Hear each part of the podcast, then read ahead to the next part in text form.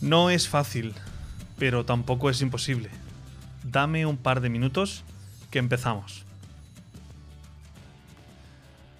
No, no es fácil perdonar a quien no te quiere bien.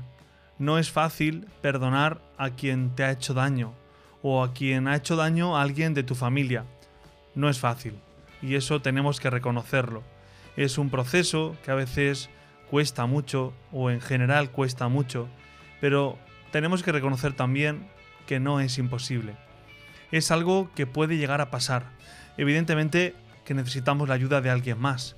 Cada uno, pues en esto busca la ayuda donde puede, en lo que realmente le puede ayudar a sanar esa herida que nos dejan aquellas personas que nos han herido, eh, que nos han traicionado o que no han sido fieles.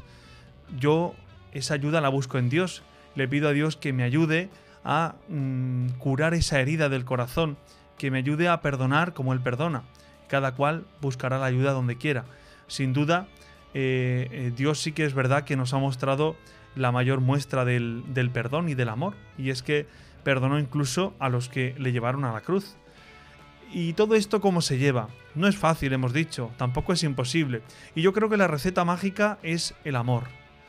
Eh, poniendo un poquito de amor cada día en nuestra vida, la herida se va cicatrizando, se va curando. Por eso creo que es importante que caigamos en la cuenta, en primer lugar, que el perdonar a algo, eh, perdonar algo o perdonar a alguna persona no es algo que podamos hacer por nuestras propias fuerzas y que tampoco es algo instantáneo de yo pienso voy a perdonar a esta persona y la perdono. No, eso lleva tiempo y durante todo ese tiempo, si se le pone amor, el amor lo cura todo.